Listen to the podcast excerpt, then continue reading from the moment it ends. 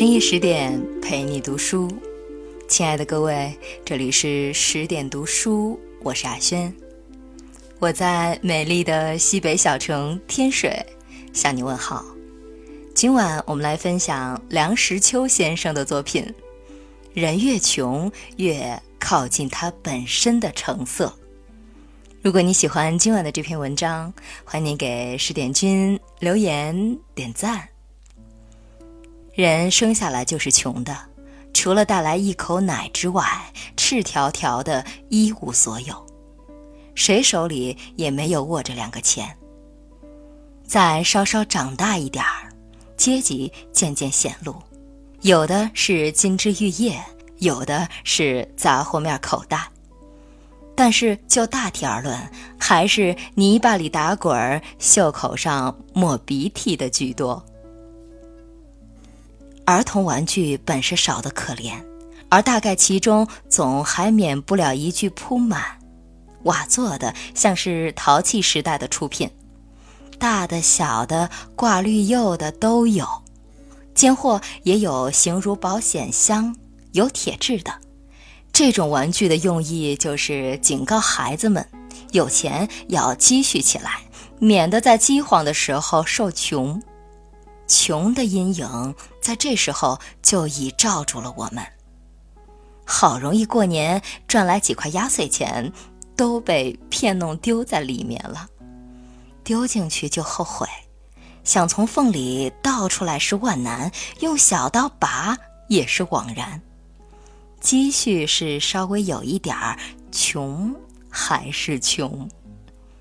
而且事实证明，凡是积在铺满里的钱，除了自己早早下手摔破的以外，大概后来不知怎样就没有了。很少能在日后发生什么救苦救难的功效。等到再稍稍长大一点儿，用钱的欲望更大。看见什么都要留闲，手里偏偏是空空如也。那时候真想来一个十月革命，就是富家子也是一样。尽管是乞如纨绔，他还是恨继承开始太晚。这时候他最感觉穷，虽然他还没认识穷。人在成年之后，开始面对着糊口问题。不但糊自己的口，还要糊附属人员的口。如果脸皮欠厚，心地欠薄，再加上祖上是忠厚传家、诗书记事的话，他这一生就休想能离开穷的掌握。人的一生就是和穷挣扎的历史，和穷挣扎一生，无论胜利或失败都是惨。能不和穷挣扎？或与挣扎之余还有点闲工夫做些别的事儿，那人是有福了。所谓穷，也是比较而言。有人天天喊穷，不是今天透支，就是明天举债，数目大的都惊人。然后指着身上衣服的一块补绽，或是皮鞋上一条小小裂缝，作为他穷的铁证。这是。欲阔于穷，文章中的反衬法。也有人量入为出，温饱无余，可是又担心他的孩子将来自费留学的经费没有着落，于是于自我麻醉中陷入穷的心理状态。若是西装裤的后方越磨越薄，由薄而破，由破而织，由织而补上一大块布。细针密缝，老远的看上去像是一个圆圆的箭靶。那么，这个人可是真有些近于穷了。但是也不然，穷无止境。大雪纷纷落，我往柴火垛，看你们穷人怎么过。穷人眼里还有更穷的人。穷也有好处。在忧郁环境里生活着的人，外加的装饰与铺排太多，可以把他的本来面目淹没无疑。不但别人认不清他真的面目，往往对他发生误会，就是自己也容易忘记自己是谁。穷人则不然，他的褴褛的衣裳等于是开着许多窗户，可以令人窥见他的内容。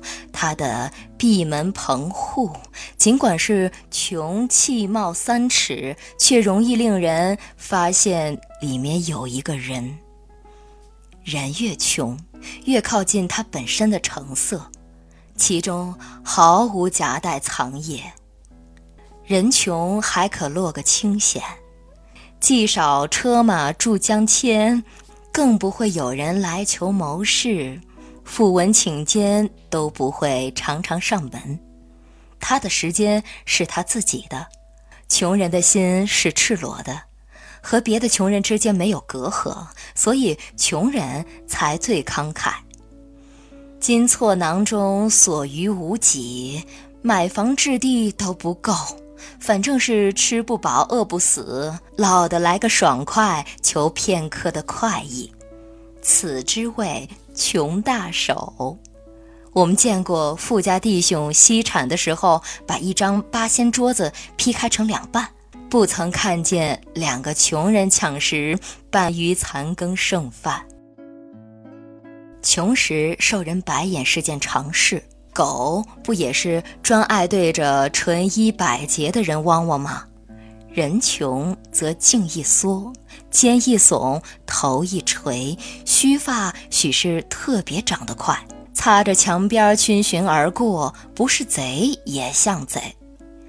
以这种姿态出现，到处受窘，所以人穷则往往自然的有一种抵抗力出现，是名曰酸。穷一经酸化，便不复是怕见人的东西。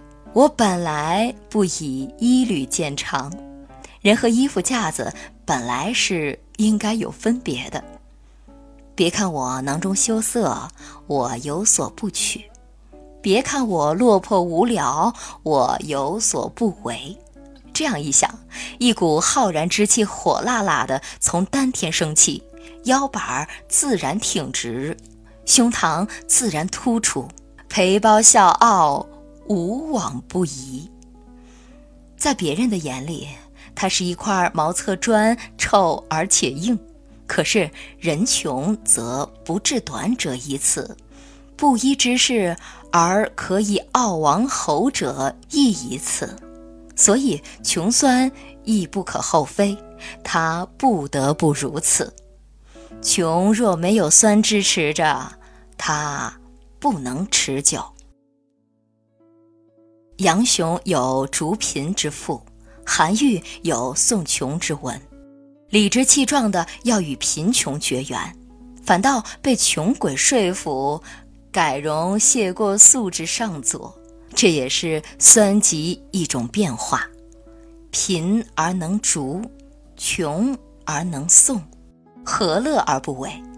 逐也逐不掉，送也送不走，只好硬着头皮甘与穷鬼为伍。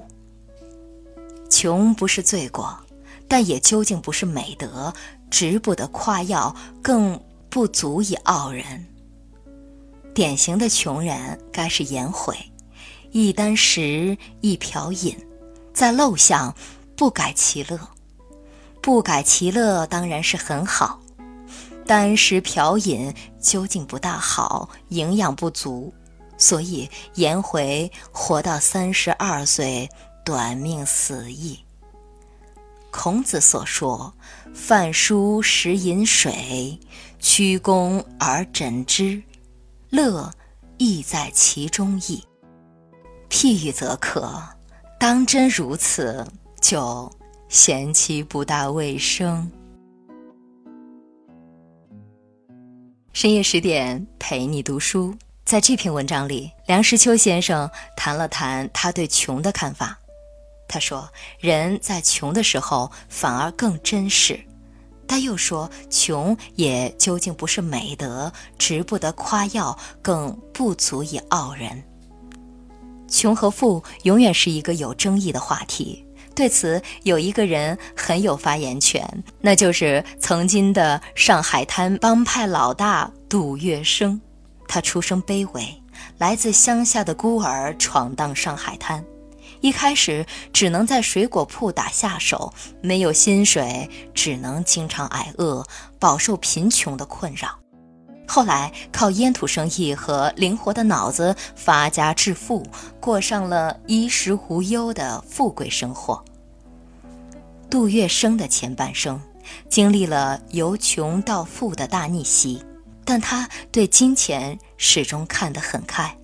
他曾经说过：“别人存钱，我存交情。”杜月笙一生出手慷慨，以至于堂堂一代帮派老大。临终时只有区区十一万美元存款。他的一生是在穷和富之间大起大落的一生，也因此尝尽了各种滋味。对于金钱财富，杜月笙还有很多有趣的故事。如果你想了解更多，欢迎关注十点人物志，免费收听《杜月笙大传》。每天十五分钟，一年听完三十六本名人传记，拉到文章结尾，长按识别二维码就可以免费收听了。今天的节目就是这样，感谢你的聆听，感谢你的陪伴，我是亚轩。更多好文，欢迎您关注微信公众号“十点读书”。如果你喜欢今晚的这篇文章，欢迎你给十点君留言。点赞，我们晚安。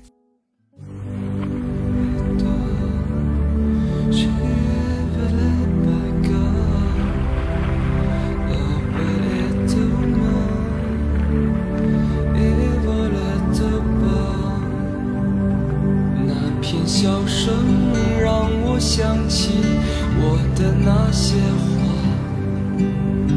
在我生命每。个角落静静为我开着，我曾以为我会永远守在他身旁，今天我们已经离去，在人海茫茫，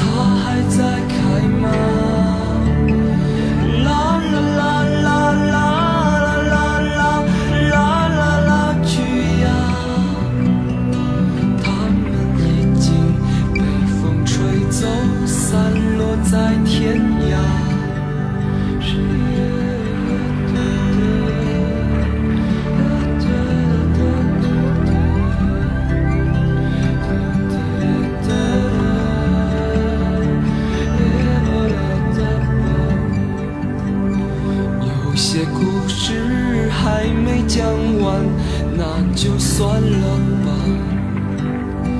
那些心情在岁月中已经难辨真假。如今这里荒草丛生没有了鲜花。好在曾经拥有你们的春秋和冬夏。